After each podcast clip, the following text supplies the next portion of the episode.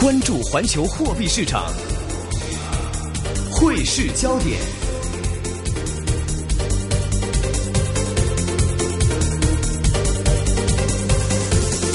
好的，现在我们电话线上呢是已经接通了前海开源基金执行总经理杨德龙杨老师，杨老师你好。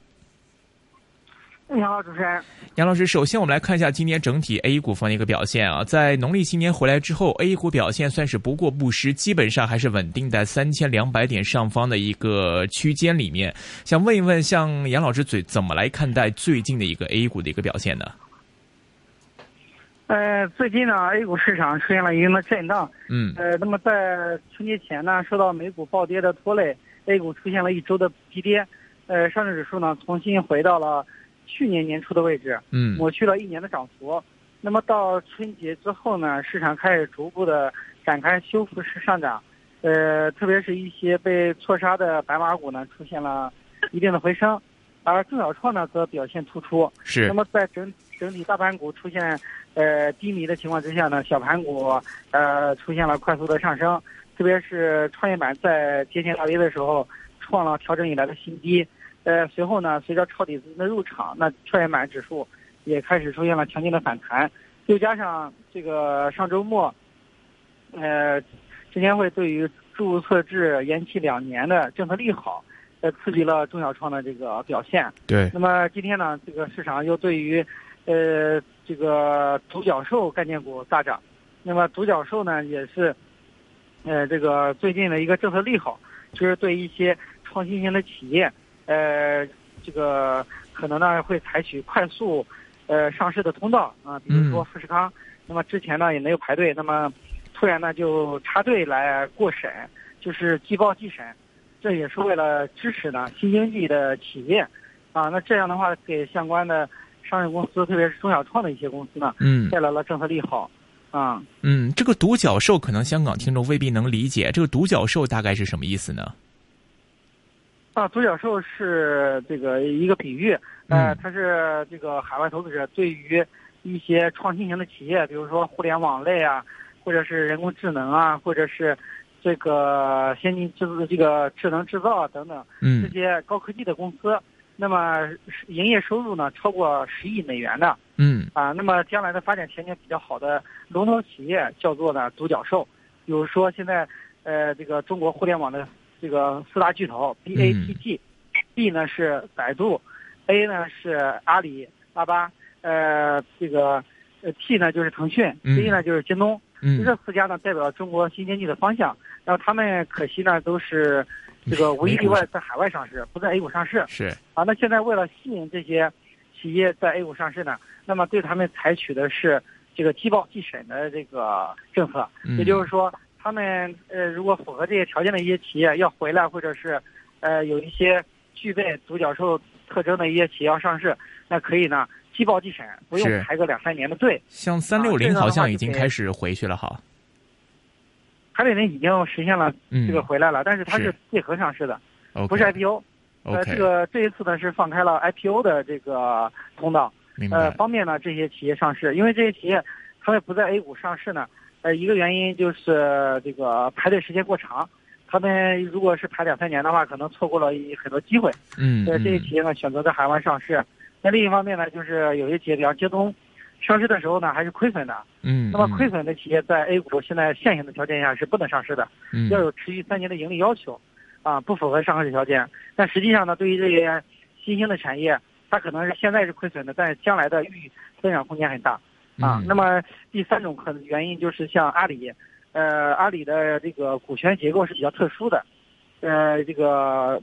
不是同股同权，而是呢，马云呢，他作为股这个创始人，是。他的股份虽然占比只有一点多，但是对公司呢具有控制权，同股不同权，这个呢也不符合 A 股的上市要求。嗯，A 股要求呢，上市公司要同股同权，是，就是各种原因嘛，导致呢一些代表新经济的企业呢，呃，在海外上市，不在 A 股上市。结果呢，这些企业在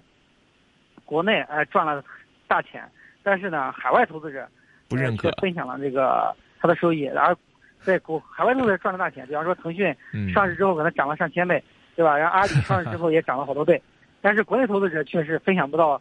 他的上成长成果，可以说是很可惜的嗯嗯，包括在这个给的估值方面，可能海外投资者跟内地投资者对于我们这个来自中国的一些互联网企业，他们跟本身肯给予的一个 P E 值，可能也会有一些落差，可能也是未必能够在市场上真正反映到他们这个本身公司的潜力跟价值啊。呃，事实上，这些企业如果在 A 股上市呢，国内投资人也是比较认的。嗯哼比，方说像那个，呃，巨人网络，还有三六零是，回归借壳上市，那么股价都是出现了二三十个涨停，嗯，就是说大家对他们期望是很高的，啊，但是这些这个企业的话呢，在 A 股上市目前还有一些障碍，嗯，现在呢，相当于呃这个解决他们上市的一些障碍吧，嗯，嗯，吸引更多的这种呃独角类独角兽的公司呢上市。是，像中小创方面，您也提到了，最近表现好，很大程度上是也是这个由于在这个注册制方面的一个延期这样的一个消息。其实您看这样一个注册制延期，对于中小创方面的实际影响会多大？还是说只是一个短期的一个借话题的炒作呢？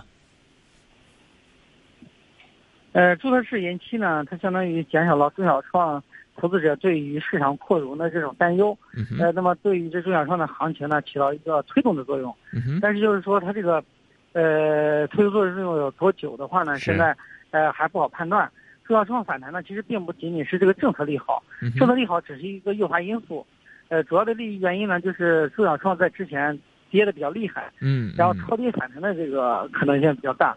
有很多个股甚至股价创了历史新低。那么嗯。这个一部分抄底资金呢开始去抄底，而这个之前中小创最大的一个利空就是，呃，乐视网呃复牌，是。那么它出现连续跌停呢，影响到大家对于中小创的判断。现在乐视网呢也已经打开了跌停，开始出现震荡反弹，啊，所以大家对于中小创的看法呢稍微的乐观一些，就就迎来了阶段性的机会。嗯，但是我们在整体 A 股的这个板块或者是一个结构模式上，给大家一个印象，就是说，当我们中小创走好的时候，可能也是一个白马股相对弱势的时候，大家可能就会觉得说，在 A 股中间也就形成一种资金的一个轮动，就一开始可能去追一追白马股，当白马股的这个价值过高的时候，出现一批估售潮，资金可能又会流到相对落后之前再早前被估的比较低的一些这个中小创里面，形成了这样的一个流动的一个局面啊。呃，确实也有这样一些效应。嗯这个白白马股最近表现，呃，这个低迷的时候呢，一些资金开始去炒一些热点的板块，呃，特别是一些中小创的这个热点，呃，嗯这也符合资金的流动特征。呃，但是我觉得呢，中小创的这个崛起呢，可能就是一个阶段性的原因，阶，OK，阶段性的表现。中长期来看呢，白马股的行情并没有结束，嗯，因为今年新进的资金呢，还是以白马股为主，比如说外资、呃养老金。那么他们入市之后呢，买的首先还是选择一些白马股啊，所 OK，以我觉得白马股的调整呢，应该是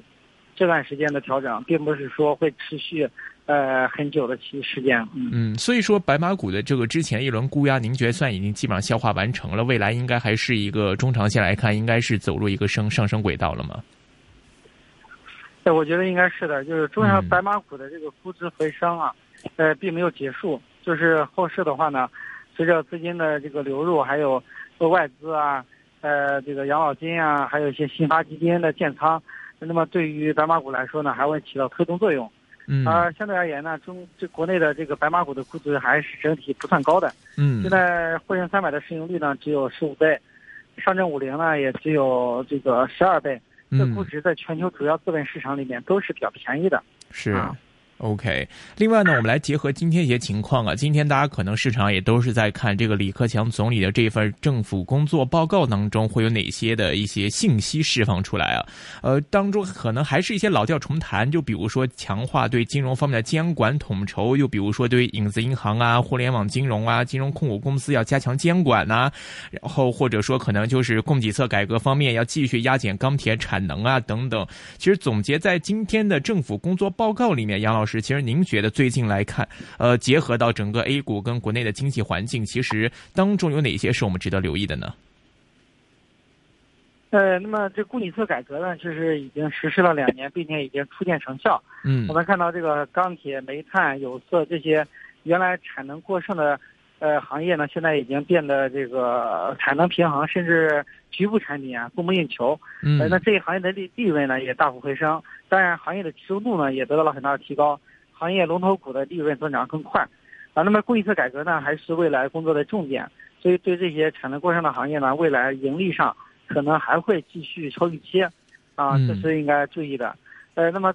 这个另外呢，对于消费的支持也在增加，现在消费呢已经成为推动 GDP 增长的最大的一个推动力。嗯，呃，在三驾马车里面呢，过往都是靠投资来推动的，嗯，现在呢，消费的贡献已经超过了投资。达到了百分之五十八左右，嗯，可以说呢，消费升级带来的机会呢会比较多。那么这次这个政府工作报告也提出呢，今年工作的重点就是提高个税的这个征税起点，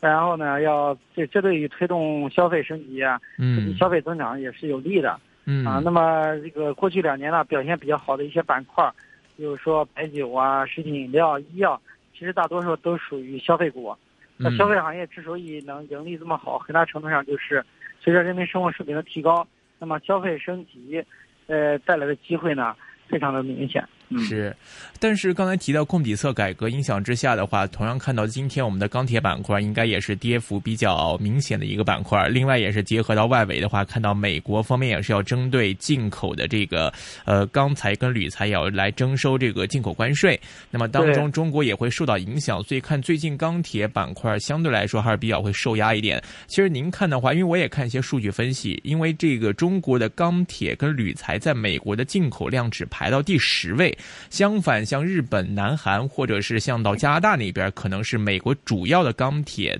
跟这个铝材的主要进口国。但是我们看到，在钢铁板块还是会出现一些影响。那么，其实您觉得这样的一个影响会大吗？在钢铁板块最近一个股价表现上的话，您觉得反映的是什么问题呢？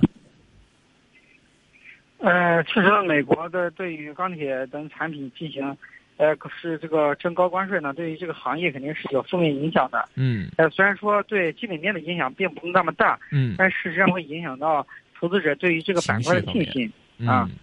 对对对，嗯，然后这个这可能对股价短期的表现会有一定的这个负面的影响。呃，那么同时呢，呃，这个我认为就是说钢铁股在这段时间前段时间，呃，已经有了一定的上涨，就是周期股的盈利超预期。特别是年报业绩超预期，那么钢铁股有一定的上涨。现在的下跌呢，也有这个获利回吐带来的这种压力吧。嗯啊，OK。那么在金融监管方面嘛，您觉得今年还会有什么新的政策或者手段出台吗？呃，那么这个在金融方面的话呢，现在还是要严监管。嗯。呃，这个整体呢是去杠杆的，同时呢要防止发生系统性金融风险。所以对于一些。呃，高风险的这个金融产品呢，还是严格的这个呃监管，然后对并且都这个，比方说把 P to P 啊，呃纳入到这个监正常监管的范围，嗯，对对合格的 P to P 管理者做一些发一些牌照，嗯。啊，那么对于一些这个，比方说非法的理财渠道，可能进行这个打压，嗯，呃，然后对于一些涉嫌违法违规的金融行为呢，进行。处罚是啊，金融呢要回归本源，呃，要保护呢一些呃正规的理财的渠道啊，然后打击一些违法行为。这个基调的话呢是 没有什么改变的。是啊，但是像之前也是对安邦方面有做一些动作的话，其实整个的一个环境加上加强金融监管的这样一个大环境，会对这个将来的一个就是在 A 股方面的一些金融股份的一些投资者的一些情绪会有一些影响吗？您觉得？呃，这个金融严监管的话呢，可能对于这个被处罚企业相关的公司可能会有一点的影响。嗯哼。对于整个市场的影响呢，呃，是非常短期的。OK。呃，因为毕竟这个呃金融市场发展有自身的这个规律。嗯。呃，现在对于呃合法合规的一些金融产品呢，其实是支持的。嗯。比如说，在去年出台了呃金融监管呃这个新规之后。那实际上，那个新发基金的量在增加，在一月份就有一千多亿的新基金发行。嗯哼。呃，这这就是我当时讲的一个逻辑，就是只有清理掉一些呃违规的这种理财，才能够引导资金呢进入到呃基金等这种合规的这种理财的产品上。嗯。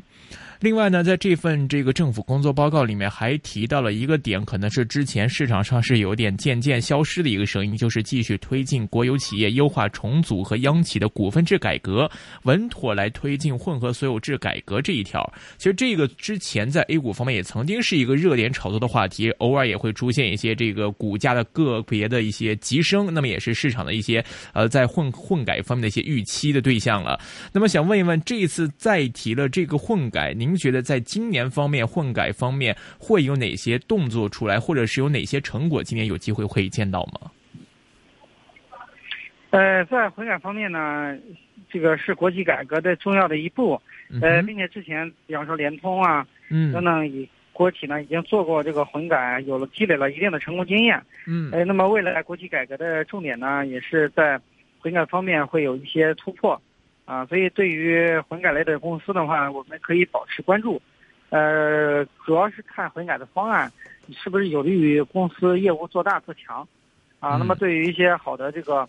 呃，这个混改的这个国企呢，可以重点在关注。我觉得这个主要是个股的机会吧。一些能够成功做混改并且公布了方案的公司呢。可能会有一定的机会。OK，会有一些方向吗？比如说像哪个行业里面，比如说之前有传过中粮啊，或者是一些航运方面的，比如电讯方面的。接下来您觉得哪一个行业或者是哪一类的哪些个别企业可能机会比较大一些呢？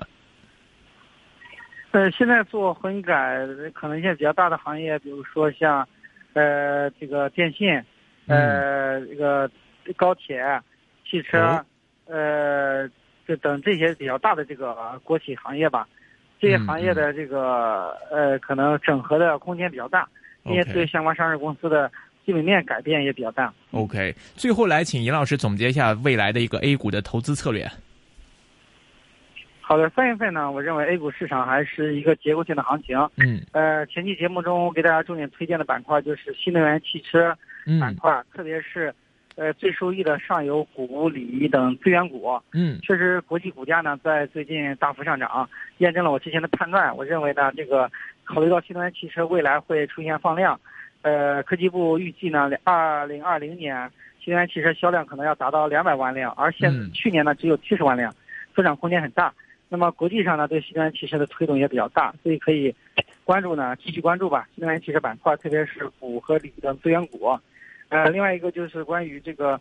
呃，独角兽类的公司，嗯，那么现在还处于概念炒作阶段，啊，可以关注呢，像人工智能、呃，芯片等科技龙头股的机会，